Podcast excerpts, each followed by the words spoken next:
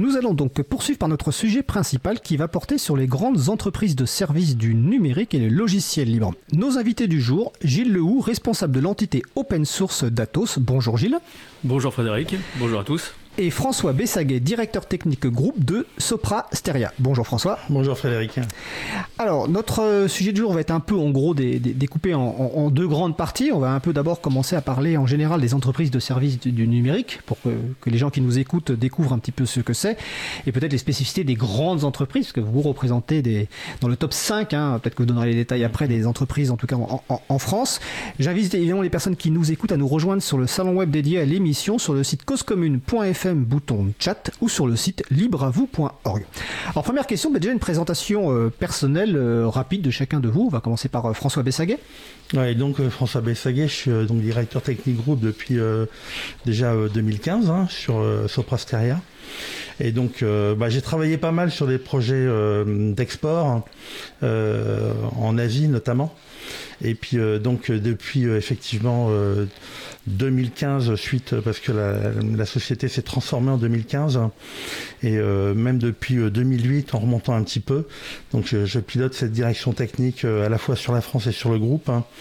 Hein. Et euh, donc euh, j'encadre les architectes, euh, je sécurise aussi la production hein, parce que les, grandes entreprises comme les nôtres ont des responsabilités vis-à-vis des grands comptes hein, pour lesquels nous travaillons. Et puis donc aussi effectivement vis-à-vis de l'open source pour pousser toutes ces notions-là et puis pousser ces produits chez nos clients en fonction. Hein, qui sont plus ou moins comment dire addicts à ce genre de à ces technologies et puis euh, pour leur montrer effectivement qu'on fait euh, des très très bonnes choses avec euh, du logiciel libre. Alors ça, on entrera en détail tout à l'heure.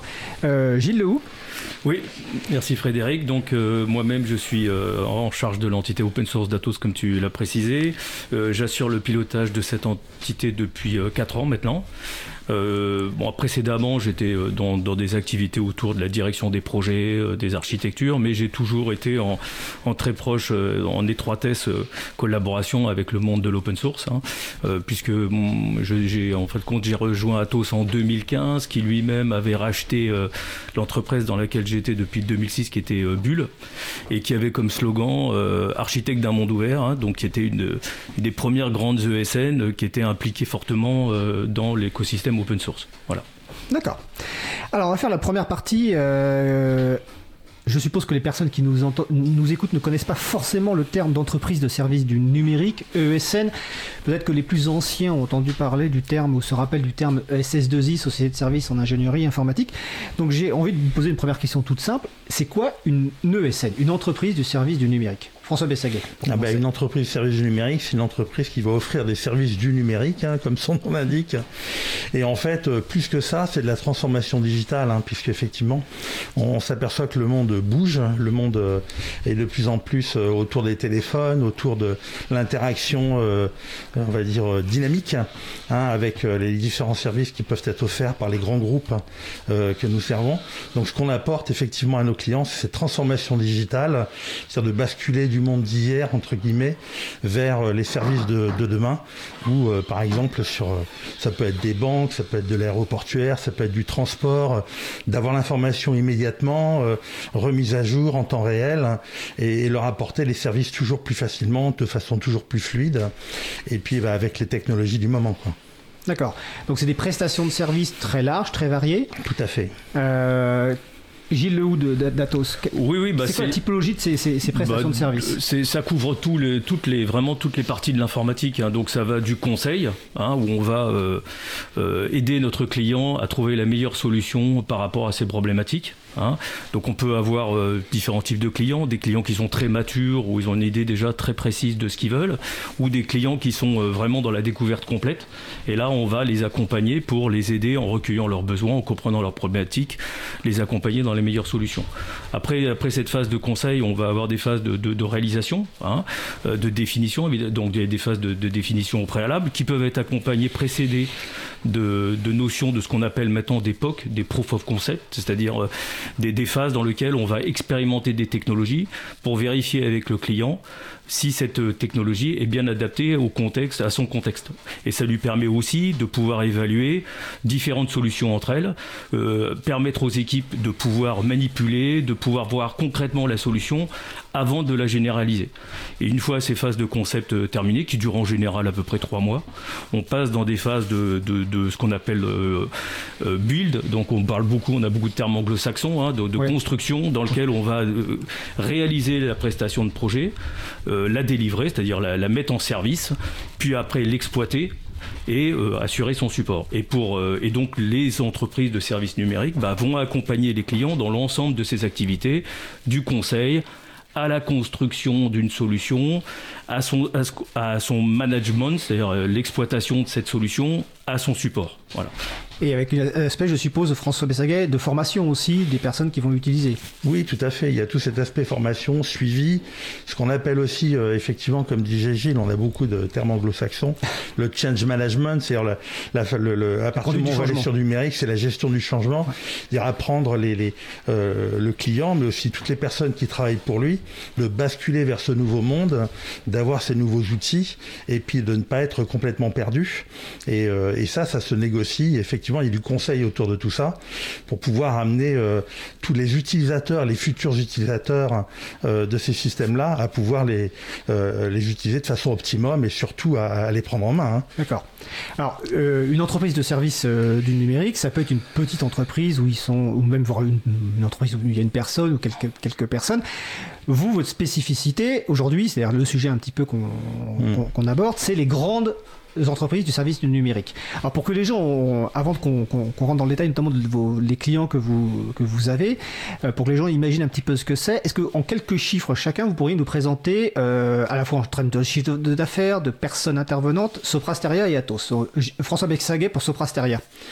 Ben, en termes de... On est aux alentours de 50 000, hein, hein, répartis sur une trentaine de pays. On a un chiffre d'affaires qui tourne autour de 2 milliards, si je me souviens bien. Donc c'est des chiffres conséquents. Et on a que des grands, grands comptes euh, en termes de clients. Alors, alors, est-ce que tu peux définir ce qu'est un grand compte? Alors, un grand compte, c'est une grosse entreprise. Ça peut être Airbus, ça peut être BNP Paribas, ça peut être SNCF, RATP, EDF, euh, les grands ministères, euh, ça peut être Auchan, ça peut être Carrefour. D'accord. Donc, on a tout le panel et effectivement, on adresse en termes de domaine métier quasiment toute la panoplie euh, qui peut exister et qu'on peut voir euh, tous les jours euh, quand on interagit avec ces grandes sociétés qui effectivement ont un nombre de, de, personnel important hein, et qui apportent du service au, comment dire à, tout le monde. Hein. D'accord. Et Atos en chiffres Atos en chiffres, c'est 110 000 personnes dans 73 pays, c'est 11 milliards de chiffre d'affaires, c'est 12 000 employés en France. Hein. Et euh, la, spécificité au Tédato, c'est qu'il y a une très forte capillarité en France. Hein. Donc on a des antennes, par là ah, des, présences, on a des, des, entités euh, partout en France, hein. donc à Bordeaux, Lille, Lyon. C'est l'historique euh, Bulls, je suppose. entre autres, mais effectivement, il y, a eu plusieurs acquisitions dans, la vie du groupe Atos. donc bah, cette, cette implantation, elle reflète aussi la diversité de, cette, de, de ces acquisitions et ce qui nous permet justement d'avoir une force aussi, c'est de la proximité vis-à-vis de nos clients parce que ils sont pas évidemment qu'à Paris, quoi. D'accord. Et donc, euh, François parlait des grands comptes. À, partir de, euh, est-ce qu'il y a une taille minimale de clients? C'est-à-dire que, est-ce que par exemple, euh, vous allez par exemple répondre à des besoins d'une TPE, d'une PME À partir de quelle taille finalement Soprasteria ou Atos répondent Est-ce qu'il y a une typologie minimale de clients? On va dire qu'effectivement, il y a une typologie euh, minimum de clients. Après, euh, savoir comment est-ce que là on, peut la tailler, euh, c'est un peu difficile. mais effectivement, le, problème aussi, c'est qu'on est sur des opérations qui sont quand même en général relativement volumineuses. Donc les TPE ne vont pas avoir accès à, ce type d'opération, elles vont pas les demander parce mm. qu'effectivement, c'est par leur marché. et après, effectivement, on, est vraiment quand on parle d'un Airbus, d'un SNCF, d'un RATP, c'est ce, ce, genre de, de niveau d'entreprise dont on parle. D'accord. Même chose côté Atos? Oui, c'est c'est en adéquation aussi au, chiffre d'affaires du client, qu'on pas pas au, pas au sens de son chiffre d'affaires structurel, mais par rapport au, business avec lesquels il qu'il recherche. Hein, donc nous, on fournit des projets de dimension industrielle avec une grande exigence de qualité de service, d'engagement, et souvent on parle de projets de plusieurs millions d'euros. Hein, et c'est sur ce type de, de projet qu'on va euh, qu'on va qualifier un peu les, les, grands comptes, puisque c'est eux qui vont être en capacité de, d'avoir des demandes de ce type-là. Quoi. D'accord. Alors au niveau fonctionnement économique, vous avez donc c'est de la prestation de services principalement, mmh. euh, ou plutôt bah, ma question c'est pas, pas, uniquement. alors, justement, ma question c'est, c'est quoi, c'est, c'est quoi le, ou les modèles économiques des grandes SS2I Alors déjà Gilles Lehoux de, de bah, tu, tu en as plusieurs. Hein. Ouais, pardon. tu en as plusieurs. Hein. Tu as euh, donc euh, le, principe même des grandes ESN, c'est de fournir la plupart du temps des projets au forfait. Hein. donc ça c'est un des grands modèles. Alors, quoi le, projet, au forfait, bah, c'est un projet dans lequel on définit un tarif pour réaliser le projet avec le client dans les phases d'avant-vente, hein, de, définition d'offres. Et à partir de là, euh, l'entreprise est engagée à délivrer ce projet, peu importe le coût de la, réel de la solution. Donc euh, on prend des engagements euh, de, délai et pour un, pour, un montant, pour un montant défini et ces charges à notre entreprise de délivrer dans les meilleurs, euh, euh, dans, les, dans les délais convenus, euh, les projets. Donc ça, c'est un type de projet et c'est surtout sur ce type de projet-là qu'on va retrouver les grandes ESN comme nous, parce que prendre des engagements comme ça sur des projets de plusieurs millions d'euros, etc., bah, il faut déjà être en capacité de les mener mmh. à leur bien, d'avoir la qualité de service et d'avoir, d'être en, d'être, être capable de, réaliser ces, ces, types de prestations donc, et, et avoir la dimension pour réaliser ces, prestations. Donc ça c'est un type. Tu as l'autre type de, de prestation qui est euh, ce qu'on appelle l'assistance technique. Donc là, on va plutôt euh, être en accompagnement des clients en proximité, c'est-à-dire on va mettre des collaborateurs. C'est la sous-traitance, quelque part. C'est ce qu'on appelle un peu de la sous-traitance. Alors, tu as deux modèles. Tu as ce qu'on appelle les centres de service. Donc, les centres de service, c'est des, des, des, équipes qui vont être euh, soit sur les sites du client, soit sur les sites de Atos, soit réparties, qui sont dans lesquels on va comme son nom l'indique, rendre un service, qui sont pilotés par Atos et qui sont euh, pour réaliser des prestations. La sous-traitance, c'est plus un mode de management qui est euh, piloté par le, par le client, où il va, euh, le, le, le, le, collaborateur va être intégré dans les équipes du client pour réaliser un service donné. Après, tu as d'autres types de, de, de, services. Par exemple, Atos a la particularité d'être un, des seuls encore constructeurs d'informatique en France. Hein. donc on est premier en Europe sur les supercalculateurs. Et donc, ça, c'est l'historique bulle, en fait. Ça, c'est l'historique bulle, tout à fait. Donc, c'est vraiment une, un savoir-faire très fort qu'on a là-dessus. Et euh, on fait ce qu'on appelle des services managés. Donc, on fait de l'hébergement pour des clients. Donc, euh, les applications sont hébergées euh, dans les centres d'hébergement de, de, Atos. Et c'est les équipes d'Atos qui vont assurer l'exploitation de ces plateformes. Et donc, ça, c'est aussi un autre type de prestation. Et donc, Soprasteria, est-ce que c'est le même modèle économique? Peut-être pas le partie matériel C'est en gros le même modèle, effectivement. On va du consulting jusqu'à l'exploitation, hein, avec bah, euh, comme disait Gilles, la partie ce qu'on appelle service manager, la partie build, euh, la partie aussi euh, comment dire projet au forfait, hein, qui est très important parce que c'est c'est quand même très très emblématique de ce type de société parce qu'effectivement pour les réaliser il faut quand même avoir les reins solides puisqu'effectivement on peut gagner effectivement beaucoup mais on peut perdre aussi beaucoup. Hein. Et puis il y a aussi tout ce qu'on appelle portfolio management, c'est-à-dire la, gestion des logiciels des entreprises. Vous prenez n'importe quelle grand, grande entreprise dont on parlait, ils ont des centaines, voire 1000, 2000 logiciels qui tournent pour différentes fonctions dans l'entreprise. Et ils ont besoin de quelqu'un pour venir, un, pour maintenir ces logiciels de façon à ce qu'ils soient opérationnels euh, ben, quand ils en ont besoin, et très souvent 24-24 en fonction des, euh, des, clients, mais aussi pour les faire évoluer, pour les faire avancer, euh, pour pas les garder dans l'état où ils sont, et pour les faire avancer dans la transformation du numérique. Et ça, c'est un des modèles dans lequel Soprasteria est, est, pas mal engagé aussi, que ça soit pour les pousser vers le cloud, puisque là, il y a des grandes transformations en ce moment. Donc, euh, le cloud, la transformation numérique, c'est vraiment les choses vers lesquelles on arrive en termes de conseils, en termes de build et, euh, pour, euh, et en termes de, maintenance et d'exploitation pour pousser nos clients et pour les aider à aller plus loin sur ce, sur ce chemin-là. D'accord. Alors, je... Étienne regarde sur le salon web. C'est bon, visiblement un petit problème en FM, mais c'est pas. On, va continuer. Hein. Tu parlais de logiciels, François. Ce sont des logiciels euh, internes aux entreprises, c'est ça? Oui, tout à fait. Tout à alors, fait. alors j'ai une question. Est-ce que, euh, est-ce que les, les, sociétés, donc comme Soprasteria et Atos, ont aussi un, un modèle de développement d'édition de logiciels, ou est-ce que finalement vous partez de logiciels qui existent et que vous adaptez éventuellement, que vous customisez Est-ce qu'il y a une activité d'édition en tant que Là, il y a une spécificité euh, effectivement euh, chez Soprasteria, c'est qu'on est aussi éditeur de logiciels pour la banque, mais aussi pour tout ce qui est immobilier et tout ce qui est euh, ressources humaines. Effectivement, on édite des logiciels, des gros logiciels sur ces, ces, trois domaines. C'est une partie spécifique de Soprasteria qui est à côté de l'ESN entre, entre guillemets.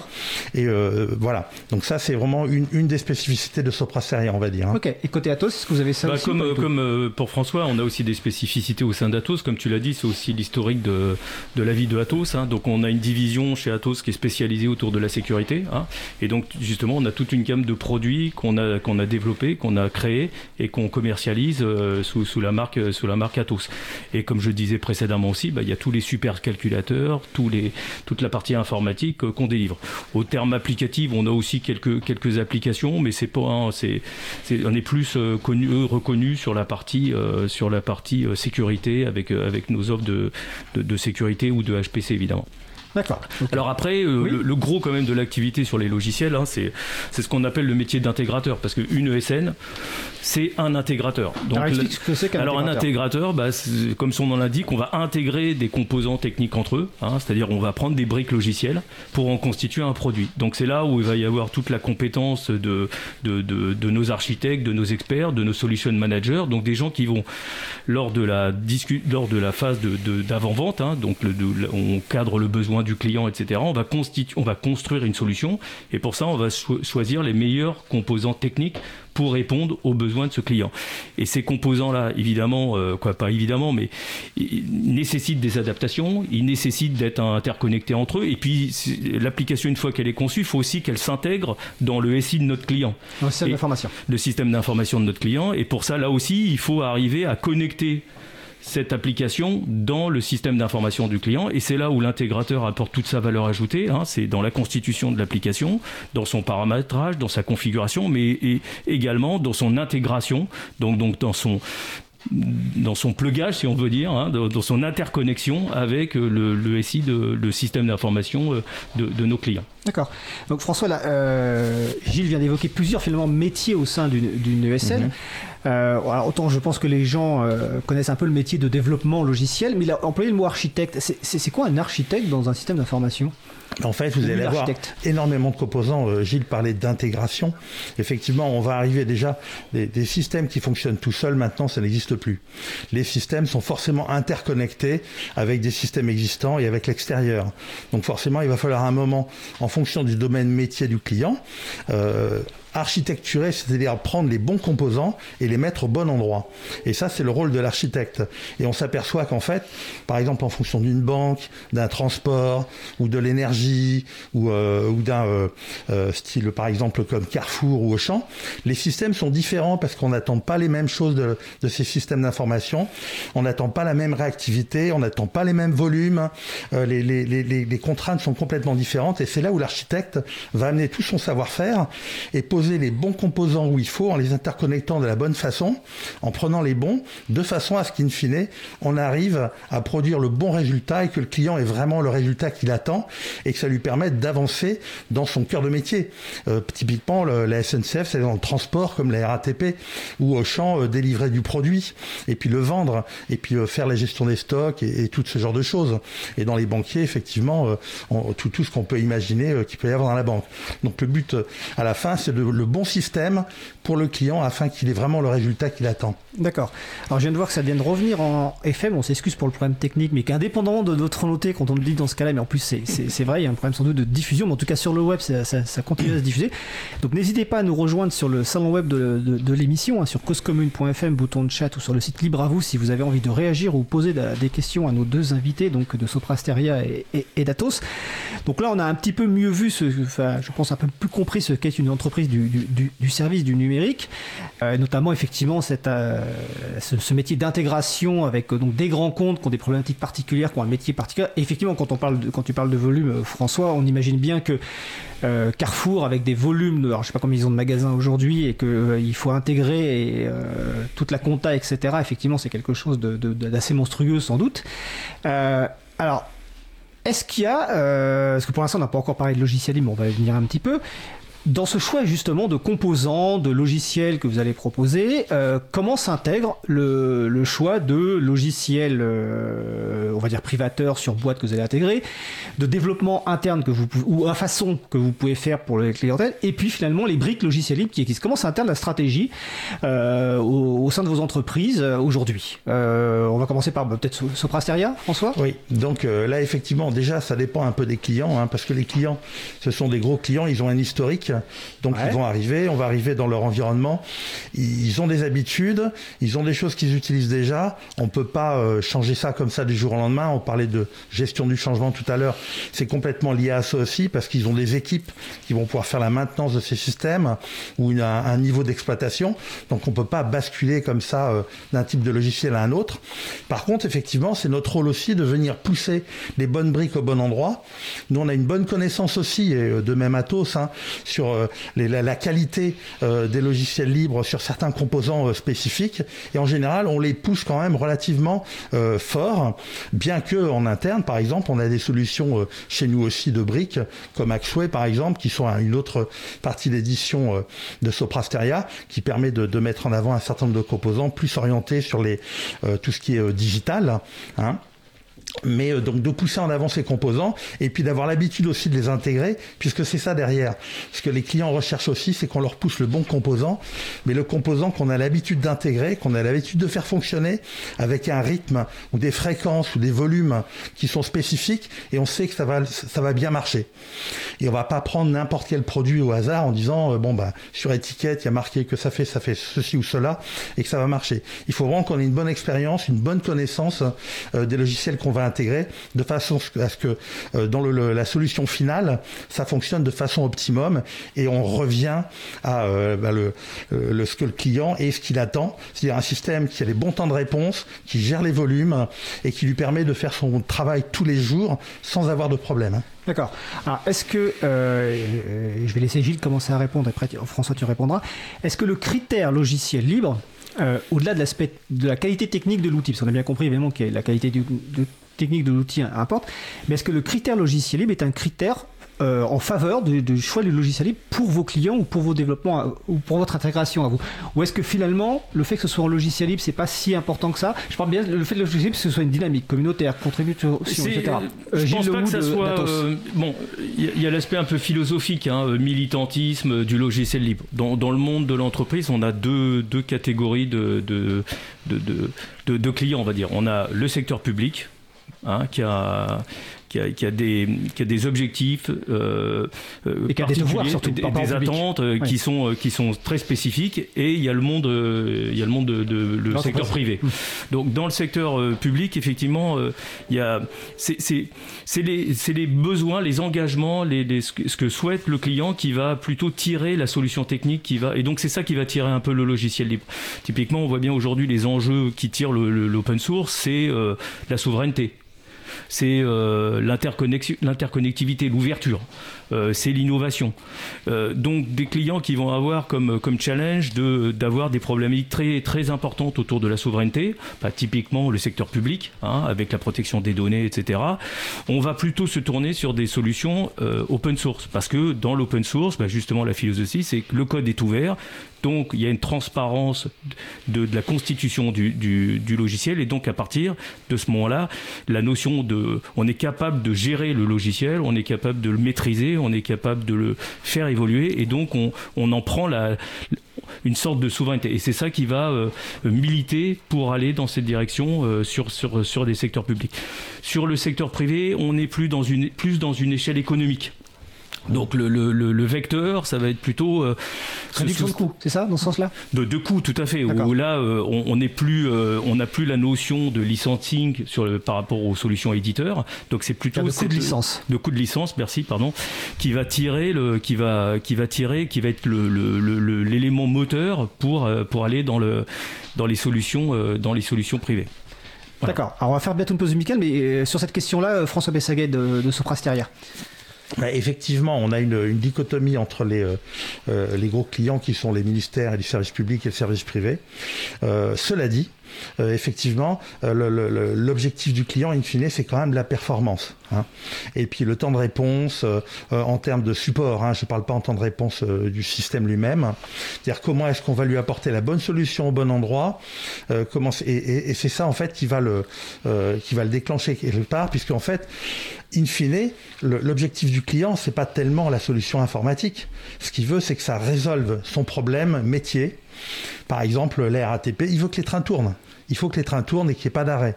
Euh, la SNCF, c'est pareil. Euh, on parlait des banques, on parlait des, euh, des, grandes entreprises comme Auchan et puis Carrefour, EDS, tout ça. C'est faire leur métier. Donc on leur apporte le bon composant. Et nous, effectivement, on peut parfois arriver sur des composants, on va dire, comment dire, fermés à source fermée, parce qu'effectivement, il y a des très très bons composants source fermée, mais il y a des très mauvais composants source fermée aussi, comme il y a des très très bons composants open source, et il y a des très très mauvais composants open source aussi.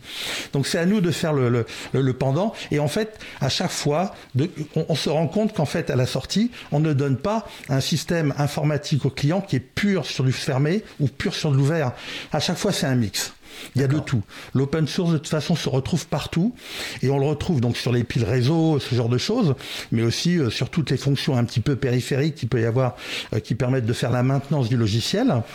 Mais aussi sur certaines grandes fonctions, on retrouve des, euh, comment dire, des logiciels libres qui ont, on va dire, pignon sur rue et qui sont vraiment bien installés, qui ont une, une belle visibilité et autant que des produits, comment dire, qui sont en source fermée, qui sont poussés par des très très grands acteurs qu'on citera pas. Tu peux les citer si, bah, euh, On va citer euh, bah, c'est des IBM, des choses comme ça, euh, des Oracle, qui ont des très très bons composants aussi, mais qui sont concurrencés aussi. Et, ah, justement. Est-ce que tu peux citer un ou deux concurrents justement? Bah, Typiquement sur de l'Oracle, on a du Postgre, pas forcément sur. Bah, c'est de la base de données, on va dire. Tout à fait, c'est de la base de données. C'est pas forcément sur toutes les, les utilisations, mais sur certaines utilisations, ils sont concurrents. Et c'est ça cette concurrence parce que ça permet de pousser un petit peu Oracle dans ses retranchements, la communauté Postgre pour essayer d'avancer, parce qu'on s'est aperçu qu'il y a quelques années, ils avaient quelques petites faiblesses, par exemple. Mm. Et maintenant, ils sont revenus, ils sont arrivés avec des choses plus performantes. Donc euh, vraiment, il y a une, émulation euh, et, il y a cette philosophie derrière aussi qui, permet effectivement, qui euh, rajoute un petit plus quand même, qui vis-à-vis, par exemple, de nos, de nos développeurs, est vraiment un plus parce que ça, ça apporte un, un supplément d'âme, on va dire, quelque part. Ah bah écoute, juste avant la pause musicale, c'est un très bon terme, et on parlera tout à l'heure d'ailleurs des, des, équipes internes, notamment du recrutement et du rôle que peut jouer la, motivation logicielle. Mais on va d'abord faire une pause musicale. Alors c'est une pépite découverte sur le fil, euh, sur le site, excusez-moi, au bout du fil.com. Evan Finch est un youtubeur, musicien et producteur américain, aujourd'hui installé à Taipei, euh, à Taïwan. Euh, sur sa chaîne YouTube, il publie des vidéos dans lesquelles il filme sa propre réaction à l'écoute de nouvelles sorties musicales avec des genres pop, dans le genre pop punk. Euh, post-hardcore ou encore euh, Erno Rap, ne me demandez pas ce que c'est. Bien que sa chaîne YouTube représente la majeure partie de son activité sur le web, il publie une, une à deux vidéos par semaine. Evan Finch n'est pas seulement un critique musical, il est également musicien. Il chante, pratique la guitare et produit sa musique originale sur ordinateur. Nous allons donc écouter The Fugitive par Evan Finch. On se retrouve dans 2 minutes 30. Belle journée à l'écoute de Cause Commune, la voix des possibles. Cause Commune 93.1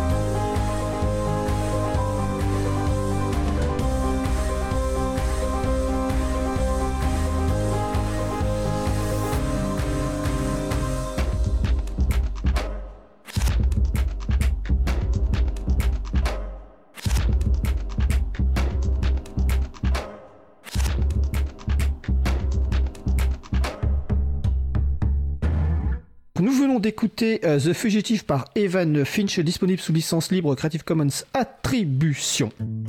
Retrouvez toutes les musiques diffusées au cours des émissions sur causecommune.fm et sur libreavoue.org. Libre à vous, libre à vous, libre à vous. L'émission de l'April sur les libertés informatiques. Chaque mardi de 15h30 à 17h sur Radio Cause Commune, puis en podcast. En introduction, j'ai dit tout le bien que je pensais de- du réalisateur du jour, Étienne. Et... Mais ceci dit, euh, nos invités sont tellement passionnants qu'on discutait encore hors antenne pendant la pause musicale et on n'a pas remarqué qu'en fait ça avait repris. Donc c'est plutôt nous qui nous, excusons. Donc nous poursuivons notre discussion qui porte sur les grandes entreprises de services du numérique avec euh, François Bessaguet de Soprasteria, Gilles Lehoux d'Atos. Juste avant la pause musicale, euh, François Be- Bessaguet parlait d'un supplément d'âme avec le logiciel libre, notamment pour les équipes en interne. Donc on va un, un- un petit peu poursuivre. Euh, ESN, c'est donc entreprise de services du numérique. Donc c'est un terme qui a, remplacé l'ancien terme de SS2I, Société de services en ingénierie et en informatique. Quand je travaillais à Capgemini, c'était le terme qui était il y a 20 ans euh, utilisé. Il y a un autre terme qui, s'est développé depuis quelque temps aussi, euh, qu'on va employer qu'une seule fois euh, l'acronyme, c'est ENL, entreprise du numérique libre. Donc en gros, ce sont là des sociétés de services qui sont spécialisées dans le logiciel libre. Donc ils sont plutôt de taille beaucoup plus réduite. Hein. C'est, plutôt TPE, PME. Peut-être que la plus grosse doit avoir peut-être 200 ou 300 personnes et encore, je sais pas. Peut-être que Gilles me corrigera. hein. Euh, donc ces entreprises-là sont spécialisées dans le logiciel libre. Et la question naturelle qu'on peut se poser, c'est euh, quelle relation entretiennent les grandes ESN, telles que Sopra Steria et Atos, avec ces entreprises du numérique libre? Euh, Qui veut commencer? Euh, je peux commencer. euh, Ah bah, François en fait, Déjà, euh, on parlait de NL, tu disais qu'effectivement, il y a les SS2I avant, et il y avait les SS2L avant. Oui, les sociétés sociétés de services en services logiciel dans libre. le logiciel libre. Ouais. Effectivement, on a quand même beaucoup travaillé avec ces sociétés-là. Le, le, le, le, positionnement d'une grosse entreprise comme Soprasteria ou, ou Atos, hein, en fait, c'est d'être généraliste. On arrive, on est capable d'aborder le système informatique dans son entier, entièreté, hein, de A à Z, que ça soit du conseil jusqu'à la, à, la maintenance, l'exploitation, alors que les petites entreprises type NL, elles sont plus pointues sur un panel de logiciels beaucoup plus réduit, sur des fonctions plus réduites. Et là, nous, le, le rôle qu'on a, c'est aussi de faire appel à elles pour dire, ben voilà, là, on a un problématique, là, on a quelque chose de spécifique, et là, on va pouvoir faire appel à une ENL plus, euh, plus particulièrement pour pouvoir nous aider en collaboration à traiter le problème et à travailler. Donc, c'est pas vraiment les mêmes marchés, on se marche pas forcément sur les pieds. C'est-à-dire que Enfin, euh, Gilles pourra le Oui, dire. on mais est plus je suis avec Exactement. toi. Jamais on a été mis en concurrence avec une ENL. Ça n'existe pas. On, on aborde des marchés qui sont énormes. On parlait de, tout à l'heure de millions. Une ENL ne va pas aborder ce genre de marché parce qu'elle sait très bien que si ça se passe mal, ça va être très compliqué. Elle va mettre la clé sous la porte la plupart du temps. Alors qu'une grosse entreprise comme Soprasteria, c'est sûr que ça va pas être forcément amusant, mais on va s'en sortir. Donc on le fera. Et le client, c'est pour ça aussi qu'il vient nous voir, c'est qu'il sait que quoi qu'il se passe, quoi qu'il arrive, on fera le travail jusqu'au bout. Alors, donc si je comprends bien, et après je poserai une question spécifique à Gilles Lehoux sur un Mhm. marché particulier, euh, une ESN, grande ESN comme Soprasteria ou Atos ou une autre, hein, euh, ponctuellement peut se dire sur un marché qu'elle a, a gagné, donc un, gr- un grand marché sur lequel une Mhm. entreprise de numérique libre ne peut pas forcément répondre, mais par contre elle va faire appel ponctuellement à une, une de ces entreprises si elle a une expertise forte sur ce métier, sur ce code-là, qui n'est pas le, qui, que- pour laquelle Soprasteria n'a pas forcément cette expertise, ou qu'elle veut s'appuyer sur quelqu'un qui est encore peut-être plus proche de la communauté, justement pour pouvoir contribuer au code. Tout à fait, plus proche de la communauté, plus pointu. Euh, après, c'est pas forcément que ponctuel, hein, ça peut être sur une longue distance. D'accord. Euh, et puis, euh, bah, le but du jeu, c'est de les, les faire travailler aussi euh, là-dessus. Et puis, parce qu'il y a une vraie reconnaissance de la part des grosses ESN de l'apport technologique et technique de ces petites entreprises sur un certain nombre de, de produits et sur un certain nombre de spécificités. D'accord. Alors Gilles Lehoux d'Atos, j'ai une question pr- particulière sur un grand marché que Atos a remporté récemment, justement en partenariat avec euh, des entreprises du numérique libre. C'est le fameux marché de support interministériel. Alors c'est de, ça doit être 350. euh, 350 logiciels, ouais, tout à fait, open source. Comment s'est fait rapidement la réponse à cet appel d'offres pour associer à la fois Atos et des entreprises du numérique libre? Bah, si tu veux, on est arrivé au, au- au constat que, euh, évidemment, pour, pour assurer le support de 350 logiciels libres, euh, même si on est 110 000 personnes chez Atos, on, a, on va avoir des, des, des, difficultés à pouvoir avoir une expertise de niche sur certains logiciels. Donc c'est ce que disait François. Hein. Donc typiquement, pour répondre, parce que tout l'enjeu c'est toujours de, de, la satisfaction client, d'être de, capable de fournir des offres qui sont vraiment pertinentes à nos clients, on s'est dit que la meilleure façon d'arriver à ce résultat-là, c'est d'avoir, d'associer bah, les meilleurs dans leur catégorie. Donc euh, les meilleurs dans leur catégorie, bah, euh, comme le disait François, c'est capacité de Atos à, gérer, euh, d'être un généraliste, hein, donc d'avoir beaucoup de compétences partout en France. et on a aussi évidemment des, capacités très pointues sur certains logiciels open source, mais pas sur un ensemble de, ces 350. Donc ce qu'on a fait, c'est c'est qu'on s'est associé avec un certain nombre d'acteurs de, la communauté open source. Donc nous déjà on a fait une première démarche, c'est que on a changé notre philosophie aussi sur l'open source. C'est-à-dire que jusqu'à une certaine époque, on était plutôt un utilisateur de l'open source. Voilà. Euh, maintenant, ce qu'on a décidé, c'est de, de, s'impliquer plus fortement dans l'open source et d'arriver à avoir une expertise et d'être intégré dans les communautés. Donc cette, cette approche par ce marché-là, c'est une première approche pour, pour créer cette, cette intégration dans la communauté. Pour ça, on, on est devenu adhérent du CNLL, le Conseil national du logiciel libre. Donc ça nous a permis d'améliorer de, notre collaboration avec l'écosystème open source. Et sur ce marché spécifiquement, avec euh, euh, cette connaissance du marché, on a défini quels étaient les acteurs qui étaient les plus pertinents pour répondre à ce marché. Donc on a, on a répondu avec sept, sept sociétés euh, d'open source, hein, donc Alterway, Arawa, Bluemind, March, Oslandia, FactorFX et Vortex. Hein, qui, sont toutes des spécialistes dans leur domaine et qui euh, ont permis de compléter le dispositif apporté par Atos. D'accord. Alors ce qui est intéressant dans ce que tu dis, je vais poser la question aux, deux, c'est que tu as parlé d'une structure utilisatrice de logiciels libres qui devient finalement quelque part, qui en tout cas a, l'ambition de devenir contributrice. Et c'est vrai qu'un point essentiel dans le logiciel libre, c'est la contribution. Euh, parce qu'on ne sait pas simplement utiliser du code source, c'est éventuellement y contribuer, ne serait-ce qu'en interne, par exemple, pour adapter pour un client. Donc la question que, que j'ai envie de vous poser, c'est quelle est la stratégie de contribution des deux entreprises par rapport à ça? Est-ce qu'il y a une stratégie? Est-ce qu'il y a des difficultés pour contribuer? Voilà, euh, François Bessaguet déjà. Ben, euh, Soprasteria. Techniquement, déjà, il faut que la contribution, elle ait une logique dans ce qu'on est en train de faire.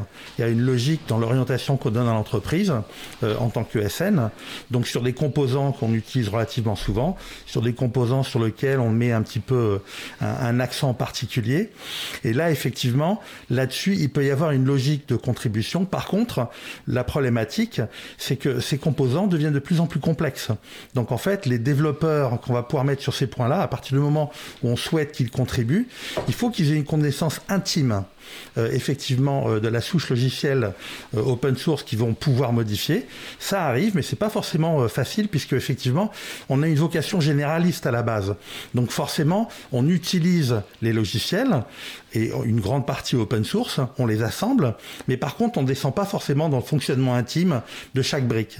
Alors ça arrive de temps en temps, mais effectivement sur des logiciels relativement ciblés, et après c'est à nous de choisir nos combats pour nous dire là on va aider sur tel logiciel ou tel logiciel, et, là-dessus effectivement euh, en tant que Soprasteria, on avance, on n'est pas encore aussi avancé qu'on souhaiterait, mais on a déjà des gens qui font de la contribution, on a eu des, gens qui euh, pilotent par exemple des projets Apache, euh, des gens comme ça, et certains qui contribuent sur des projets. On peut citer du Mantis, on peut citer du Gmeter, qui sont des logiciels pour faire des, des, fonctions qui tournent autour du système d'information.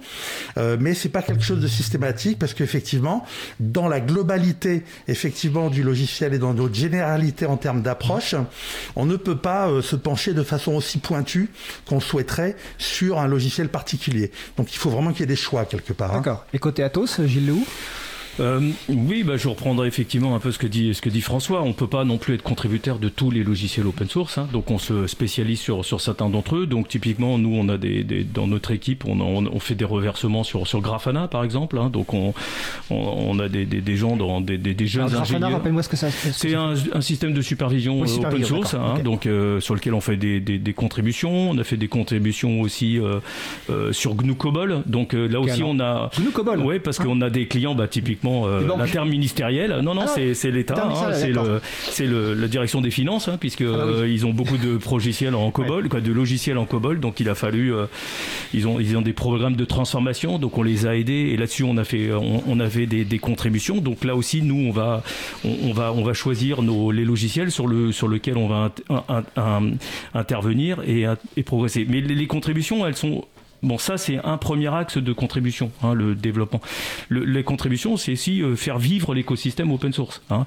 Donc, euh, euh, évangéliser l'open source. Donc, typiquement, moi, dans, les, dans, dans, la philosophie que nous, on a mis en place chez Atos, c'est du temps est consacré à contribuer de façon technique en, en reversant du code. Mhm. Hein.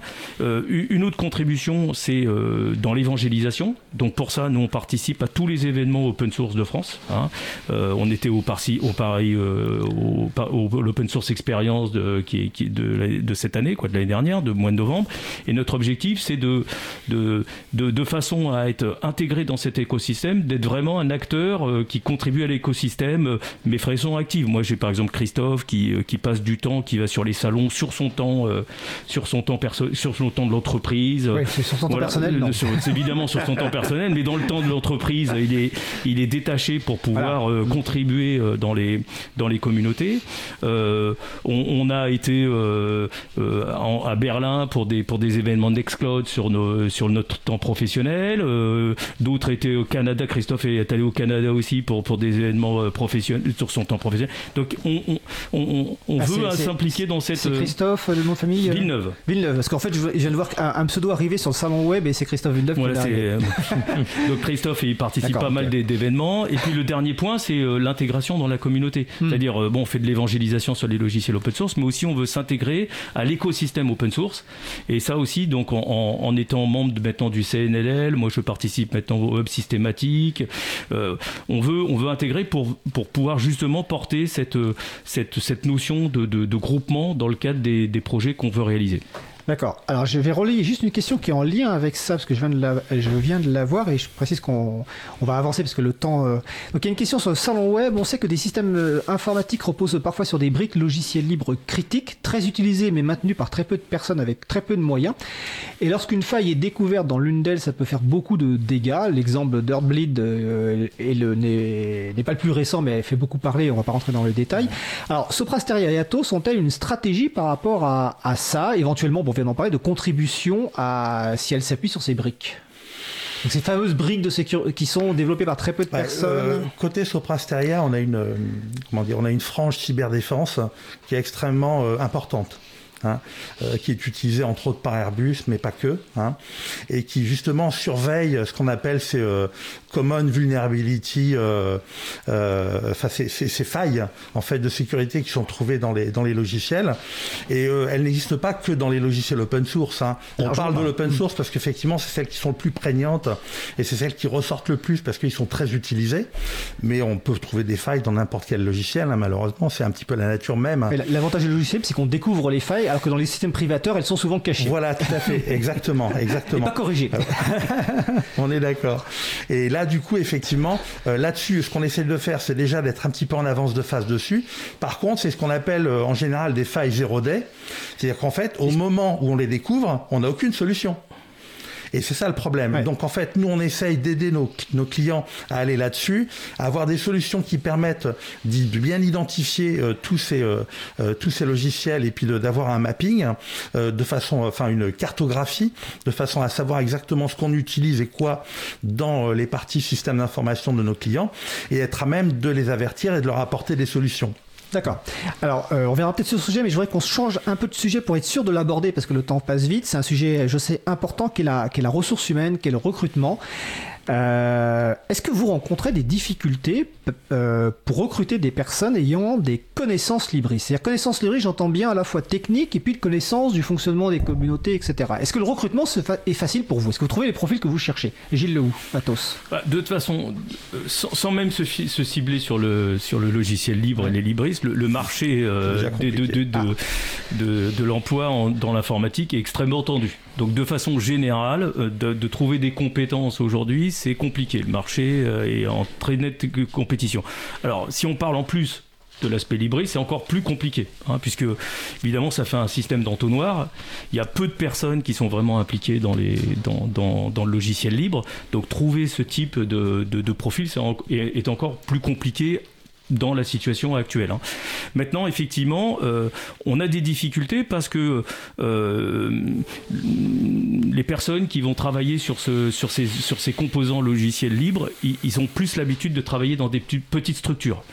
Donc, euh, euh, le, ils n'arrivent pas à identifier en quoi le, travailler dans une ESN. Qu'est-ce que ça va leur apporter? Qu'est-ce que ça va leur apporter? Est-ce que, est-ce que ils vont vraiment travailler dans du logiciel libre?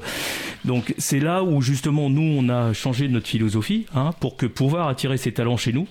Hein, pour leur démontrer que on, fait des contributions, on, fait des actions et, et, et, montrer et démontrer l'avantage de, des ESN. Parce que L'avantage des ESN, c'est euh, aussi d'apporter une dimension à certains projets. Hein, euh, nous, on a, comme on l'a abordé, là, l'élément, un des éléments fondamentaux, c'est la capacité, les projets d'envergure sur lesquels on est, on est capable d'intervenir. Donc ça, typiquement, ce sont des, des, des, des sujets qu'on peut, qu'on peut offrir euh, à nos, à nos collaborateurs. Autres, autres, autres éléments, la progression. Euh, au niveau technique et au niveau, euh, au niveau carrière. Euh, au niveau technique, nous avons des programmes de certification pour faire monter et en, en perpétuel apprentissage nos collaborateurs. Donc ça, c'est aussi une des capacités d'un grand groupe, c'est de, de, pouvoir proposer des programmes de formation. Donc moi, par exemple, dans mon équipe, les gens sont, ont des programmes de formation. Par exemple, je donne un, un exemple assez concret sur Red Hat. On a des programmes de formation qui durent un an et nos collaborateurs peuvent en bénéficier pendant un an. Donc c'est assez, c'est assez important. En plus, c'est des certifications qui sont vraiment reconnues euh, dans le monde de l'entreprise. Et puis le, le, dernier point, bah, c'est la, la, capacité à évoluer hein, dans, dans, dans l'entreprise. Et typiquement, moi, euh, dans mon équipe, là aujourd'hui, j'ai un, un, un, jeune homme, on peut dire encore ça, il a, il a 30 ans, il est rentré en stage. Au bout de 5 ans, c'est lui qui est devenu le responsable de mon équipe cloud. Voilà, donc il est passé du stage à, en 5 ans à euh, responsable de, de, de l'équipe cloud. Hein, voilà. Okay. Donc, François Bessaguet, sur cette question? Euh, Oui, effectivement. Euh, Au-delà, au effectivement, de la formation hein, qui est donnée, euh, Gilles a raison, effectivement, euh, ce genre de choses. Ce qui est important au niveau des ESN, en fait, c'est la multiplicité. Euh, quand on a une boîte de, nous, c'est 50 000, Atos, j'ai retenu, c'était 110 000. Forcément, on a un nombre de projets qui est énorme. Donc forcément, pour quelqu'un qui vient avec des, une volonté de travailler dans certaines euh, euh, comment dire solutions libres qui sont ciblées, hein, parce qu'effectivement, on va pas non plus, euh, comme je disais tout à l'heure, on, fait des choix hein, sur certains trucs.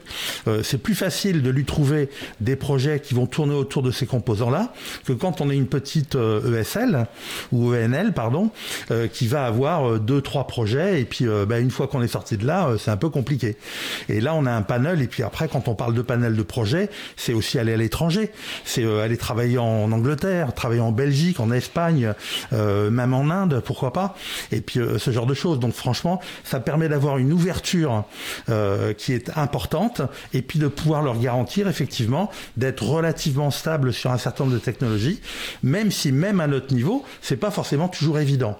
Mais pour NUNL, là, je pense que c'est carrément impossible. Alors, je vais avoir après une question sur la diversité, mais une, une question avec une réponse rapide si possible. Dans une, dans une entreprise de numérique libre, par contre, l'un des avantages, alors, la taille humaine réduite peut être un avantage, ouais. mais surtout, il y a la garantie quasiment de, de faire que du logiciel libre, de travailler que sur des composants libres. Est-ce que quelqu'un qui candidate et qui arrive chez Soprasteria ou chez Atos, a, cette personne a-t-elle cette garantie de ne pouvoir faire que du logiciel libre Ou pas? Bah, après, moi, je dirais effectivement, ça dépend dans quel domaine il vient. Si c'est dans des domaines euh, publics, hein, effectivement, euh, ça, ça, c'est c'est pas une garantie à 100%, mais elle est très proche. Hein, okay. Je peux pas dire 100% non plus. Par contre, pour le privé, c'est plus compliqué. D'accord.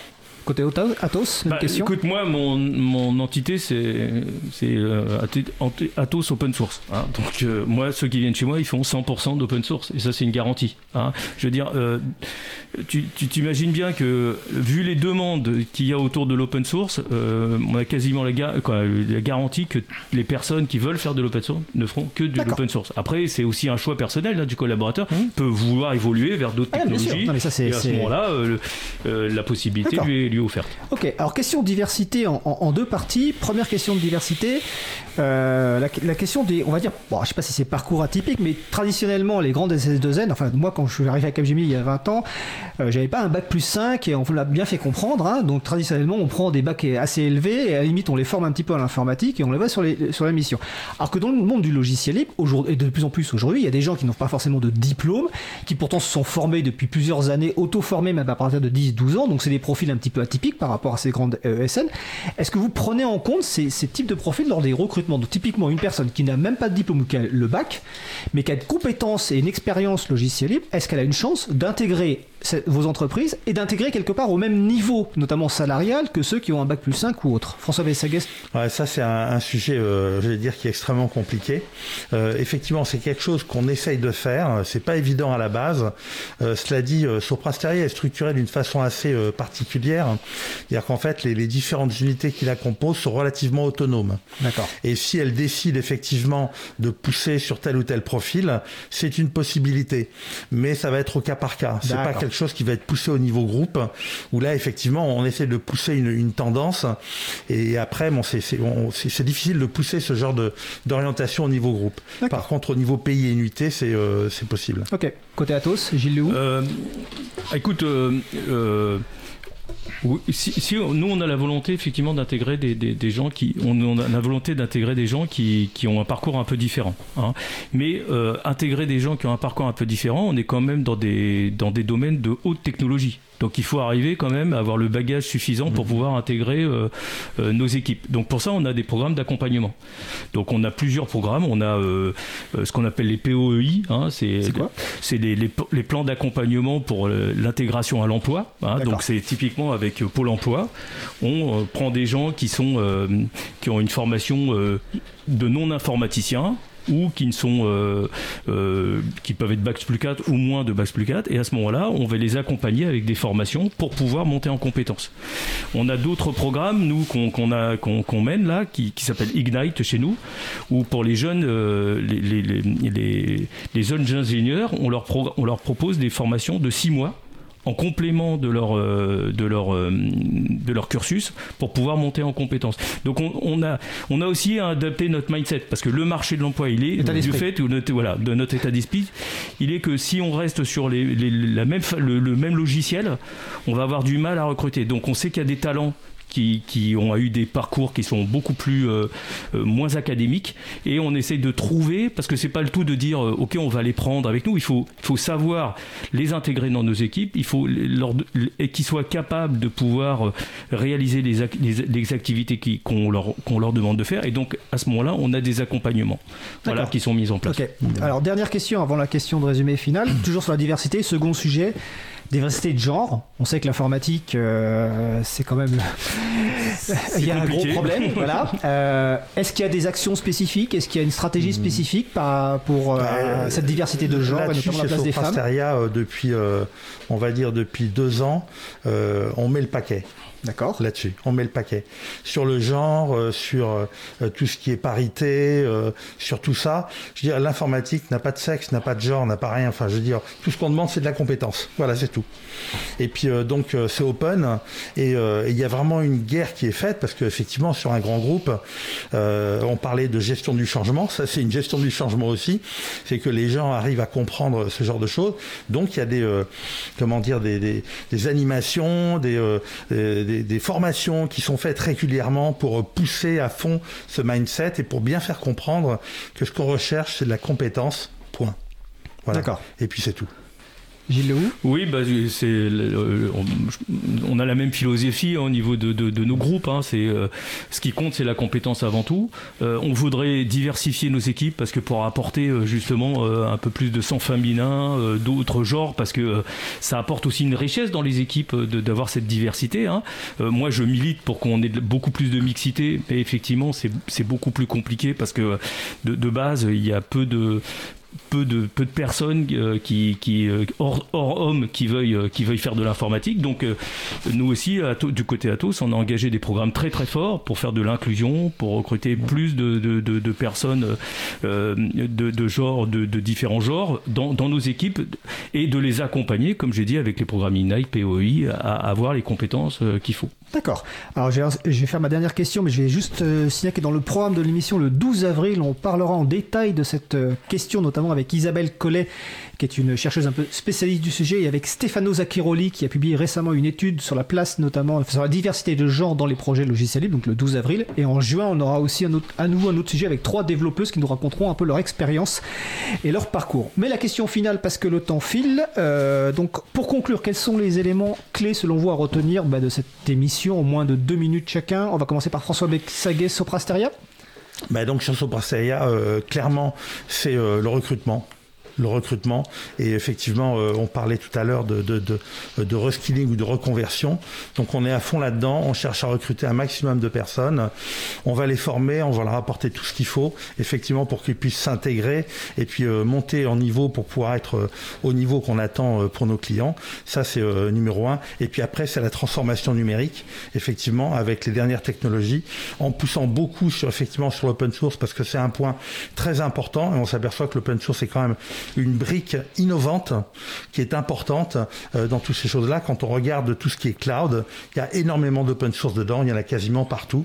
Donc c'est vraiment euh, le fer de lance de l'innovation, c'est effectivement l'open source. Donc euh, sur l'innovation, la transformation numérique et puis le recrutement. D'accord. Gilles Athos donc euh, moi, ce que, en, synthèse, ce que je dirais, c'est que Atos est un acteur de, de l'open source, hein, donc il, il, il, il, le démontre, hein, il, a, il met à disposition des offres industrielles auprès de ses clients euh, et son expertise pour accélérer la transformation euh, digitale de, de, ses clients. Donc on a des très belles références, on a parlé de l'interministériel, bientôt on en annoncera d'autres dans le secteur public aussi, hein, où on a gagné des très beaux contrats, mais pour l'instant on n'a pas le droit de, de communiquer. deuxième axe, c'est qu'on s'implique dans le développement de l'open source. Hein, donc, euh, euh, on est avec un, donc en faisant des contributions, en participant à l'écosystème et en ayant un partenariat fort avec l'écosystème. Donc c'est ça, c'est un autre axe de, de, venir rejoindre Atos. Euh, rejoindre les équipes d'Atos, bah c'est pas que travailler, c'est rejoindre un projet, hein, parce qu'on est on a une philosophie open source, on veut développer l'open source. Donc il y a, a, y a on, on a un fonctionnement de start-up, on, on est vraiment dans la collaboration, créer une communauté autour de nous, on crée un projet et moi, ce que tout le monde est embarqué dans la création de ce projet-là. Hein? Donc, euh, rejoindre Atos et rejoindre l'entité open source, c'est travailler dans une start-up au sein d'un grand groupe, hein, avec, comme le disait euh, François, des projets euh, très riches, très divers, sur différentes technologies, dans différents domaines et voire différents, différents pays. Et puis, donc, on cherche aujourd'hui beaucoup de personnes, des architectes, des chefs de projet, des, des experts, mais aussi des ingénieurs open source euh, avec une expérience un peu plus légère. Donc tous les profils sont, sont, les bienvenus. Et venir chez nous aujourd'hui dans mon équipe, c'est euh, faire de, euh, de sa passion l'open source son métier. Voilà. Bah, écoutez, c'est... on a bien compris que le recrutement est un point clé. On a oublié de préciser que dans les, le, soutien ou les contributions euh, de, de Soprasteria au logiciel libre, il y a le soutien à l'April, hein, parce que Soprasteria est membre de l'April depuis plusieurs années. On en profite pour faire d'ailleurs un petit message, un petit coucou à François Mazon, euh, qui, est anciennement, qui était anciennement chez Steria et qui avant était à Capgemini que j'ai rencontré là-bas. Donc voilà, c'est un soutien aussi important à nos actions et qu'on, remercie. Donc notre sujet, c'était donc les grandes entreprises de services du numérique et le logiciel libre, donc avec euh, François Bessaguet, qui est donc directeur technique groupe de Soprasteria, et Gilles Lehou, qui est responsable de l'entité open source d'Atos. Je vous souhaite une belle fin de journée. Merci, Merci beaucoup, Frédéric.